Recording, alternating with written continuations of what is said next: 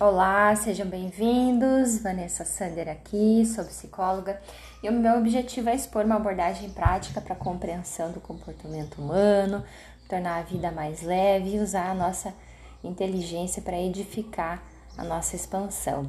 E o tema de hoje é quatro requisitos de mentalidade que farão você crescer como nunca. E aí, será que você tem todos eles? A nossa mentalidade é uma combinação dos nossos pensamentos, crenças e emoções. Tem uma forte influência na forma como vemos o mundo, como experimentamos a vida e como nos sentimos em relação aos outros. Mais importante ainda, afeta as escolhas que fazemos diariamente, tanto consciente quanto inconscientemente. A questão aqui é que a maioria de nós não tem consciência de nossos pensamentos ou crenças, deixando o subconsciente liderar e fazer todas as escolhas por você.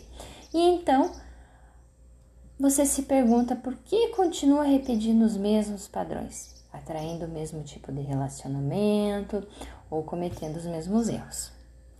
E é por isso que mudar a mentalidade significa mudar a sua vida significa fazer um esforço consciente para experimentar a vida de uma maneira diferente. Significa criar novos padrões em vez de repetir os antigos. E aqui estão as quatro mudanças de mentalidade que podem melhorar radicalmente e também me ajudaram a melhorar radicalmente a minha vida. A primeira delas, a vida me dá exatamente o que preciso para crescer e evoluir. No processo de aprendizagem não existem fracassos. Sempre há uma lição e sempre há espaço para crescer. Essa mentalidade é difícil de colocar em prática se não tivermos algum tipo de crença espiritual em primeiro lugar. Quando estamos muito apegados ao mundo físico, é difícil nos sentirmos guiados e apoiados porque estamos muito focados nos obstáculos que temos pela frente. No entanto, quando acreditamos que há algo lá fora que tem as melhores, os melhores interesses no coração e quer que nos tornemos a melhor versão de nós mesmos, essa mentalidade ela surge naturalmente. Então, para mim se tornou óbvio que as coisas estão sempre dando certo, as informações elas vão chegando de forma cadenciada, mesmo quando parece que não. Quando me sinto frustrada porque as coisas não estão funcionando como planejei, eu acabo descobrindo num futuro próximo que recebi exatamente o que precisava naquele momento, para dar um passo adiante com mais confiança e maturidade. Questão 2. Eu decido o que é verdade para mim. Todos nós temos certas histórias que continuamos contando, né? Historinhas que continuamente contamos para nós mesmos. Essas histórias são baseadas em nossas crenças, que são baseadas em nossas experiências anteriores. Contar rapid, né, repetidamente essas historinhas para você ou para os outros mantém você preso nessas partes que você mais precisa e deseja mudar. Algumas podem ser ah, as pessoas nunca me respeitam, eu nunca sou reconhecido, eu não sou bom o suficiente, o amor não existe, relacionamentos são complicados, uh, eu não consigo criar nada de bom para minha vida, isso nunca vai acontecer. E você se percebe sempre nutrindo esse tipo de história em toda confraternização de final de ano, festa de família, você está sempre repetindo essa mesma história.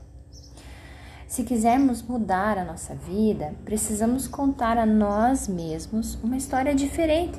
Precisamos escolher diferentes narrativas que apoiarão nosso crescimento.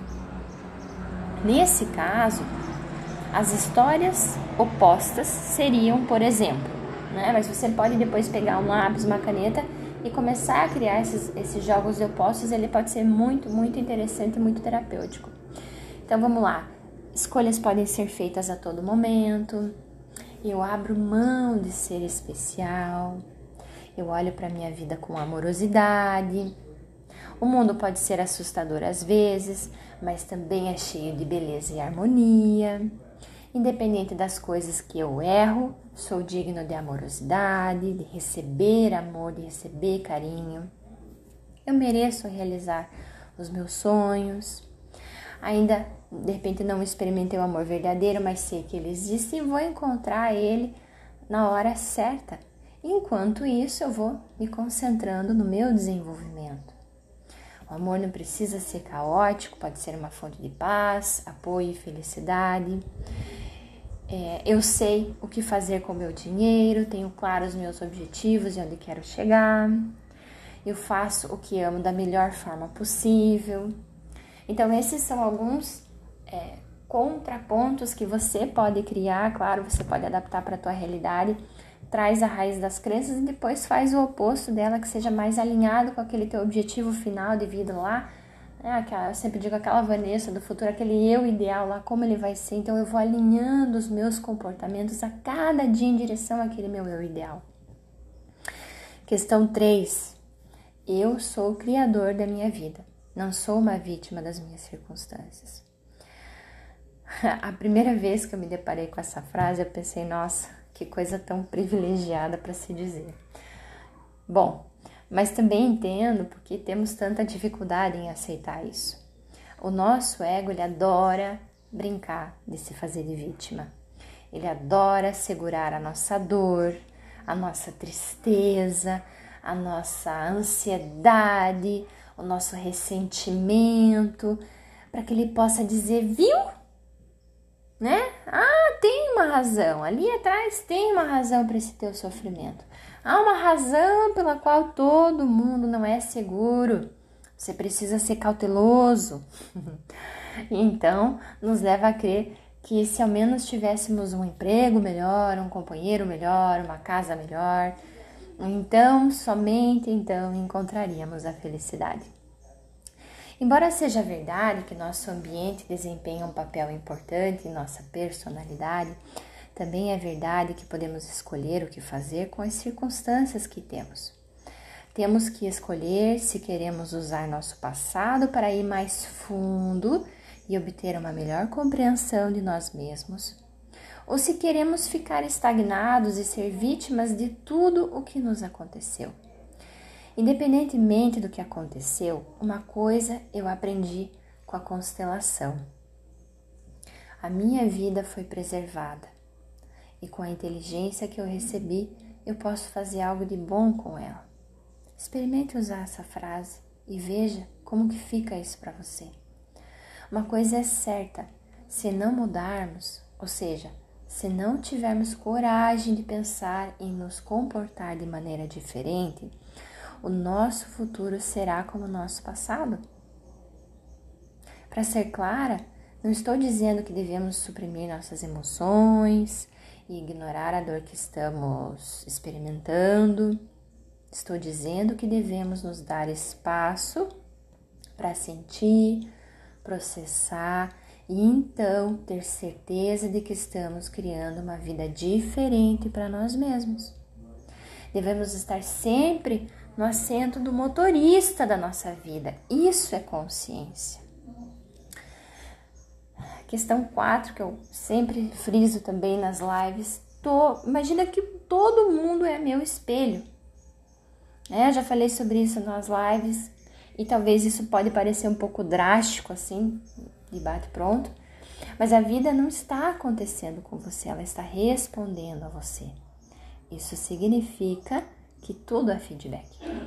Tudo o que nos deixa desconfortáveis está nos oferecendo uma oportunidade de autorreflexão, assim como tudo que nos faz sentir alegres é nos deixar saber que estamos alinhados com o nosso verdadeiro eu.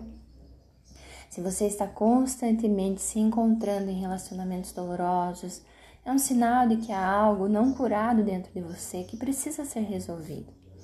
Se você se sentir constantemente animado e em paz com a vida, é um sinal de que está vivendo em alinhamento ou que está se comportando de acordo com seus valores, desejos e necessidades.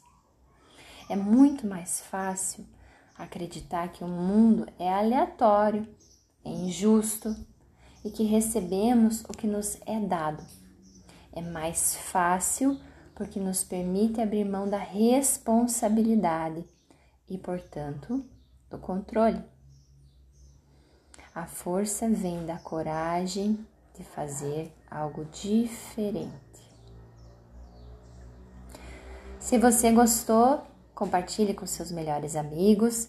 Se quiser, me conta o que achou enviando um direct para arroba psicóloga Vanessa Sander. Eu adoro trocar ideias com vocês, responder vocês pelos, pelo direct, pelos stories.